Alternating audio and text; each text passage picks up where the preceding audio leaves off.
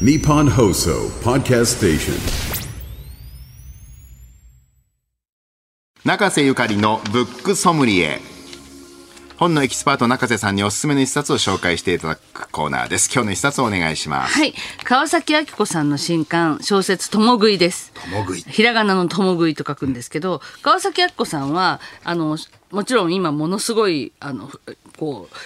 なんか出力が高くて、すごく注目されてる作家なんですけど、実は、えっと、羊飼いをなさっていて、はい、もう15年ぐらい、あの、北海道で。道で？はい。ただ、もう、あの、今年いっぱいでお辞めになるそうですね。なんか、もっと羊飼い。をしながらはい小説を執筆されていた方そうです、そうです。はい。だからなんですねだからこう自然とか動物とかの北海道の寒さの描写そう描写がもうもっとすごいのはこのオはいープニングからのこの鹿のね、そうそう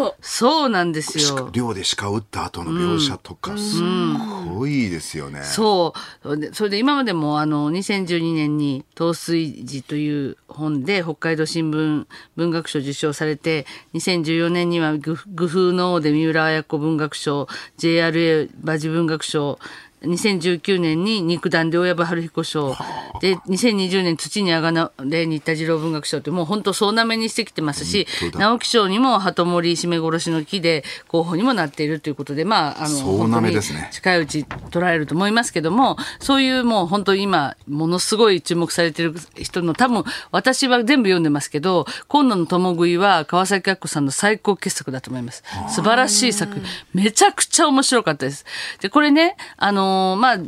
時代は日露戦争前夜っていう感じでもう本当に国家がね戦争へと行くっていうような時代なんですけどそれが北海道のもう本当田舎の方にもあの波及してまあ町で暮らす人々の生活っていうのにこう影響があるんですけどもその中でその熊打ちをやなりわいとしている熊詰っていう男が出てくるんですけども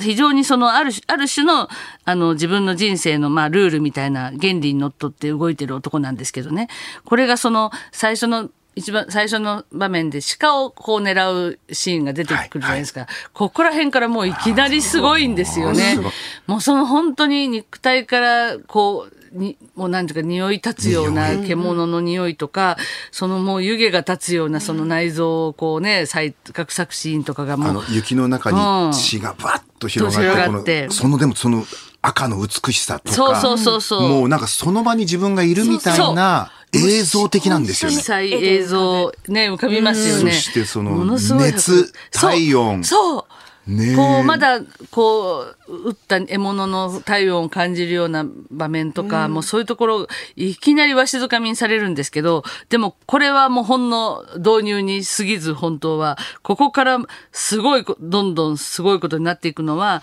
あの、まあ、今熊熊によるその人身被害っていうのが統計開始以降最多を更新した今年ですけれども、これはもう新たな熊文学と言っていい、もう令和の熊文学のもう代表作となる、間違いない作品なんですけども、あの、吉村明さんに熊嵐っていう素晴らしい名作がありますが、本当にあれ、あれとこう肩を並べる作品がついに現れたっていうぐらい、ものすごい迫力なんですね。で、あの、まあ、その舞台はね、さっきも言ったように明治後期の北海道です。世間とこう距離を置いて、山奥に住んでる漁師の熊爪、熊の爪と書いて熊爪は、とにかく山の王者のもう熊をひたすら追いかけ、そして戦いを挑むんですね。で、でもこう、傷を負って、漁師として生き生き続ける道を見失ってくるわけです。で、熊ともうすごい死闘のシーンが、まあ、ある、ある熊とあるんですけど、壮壮絶ね絶な、こう、ライバルというかね、あの、熊と死闘を、まあ、たの経て、まあ、人間にも熊にも同化できないその半端もんっていう、まあ、自分でこう自重するんですけどもそれになってそのやがてその人の倫理からも野生の道理からも外れていくっていう姿を描いてるんですけどもこの中で私がもう感じすごく感じたのはそのまあ、自然の凄まじいその、まあ、生き死にのやり取りっていうかね生きるためにまあ狩るし、まあ、生き延びるために逃げるし向こうは、そして戦うし。でそれをやりやり取りしてすごいその、あのーこう獣たちと人間のね共存し、まあ、ある種でもどっかでか買ったりその殺殺し殺したりとかしなきゃいけない反面やっぱり一番怖いのは人間なんじゃないかっていうことが、そのすごいずしんとくるじゃないできすか。ますね。ねこれはだからタイトルにも込められてるのでこれ後半またガラッと想え像を超。える展開に想像を超えなっていくんで。る展開になるんですよね。いやだからうんいろんなこと考えさせられたなと、熊と人間の対峙っていうこと以上に、なんか結局人間も動物でこの、はい特に熊爪っていう主人公はそういう人なんですよね、生きるために生きていかなきゃいけないんだから、はい。動物は殺す。そこに何の感情もないんですよ。そうなんですよねそうなんです。シンプル、である種そこに美味しいものがあるから食うんだとか、そこに異性がいるから、まあ場合によっては抱くんだとか、そういうような人だから、なんかこうもうすっかり文明社会に染まってしまった理屈だらけの自分たちからするとなんかすごいなんか魅力的でもあるしちょっと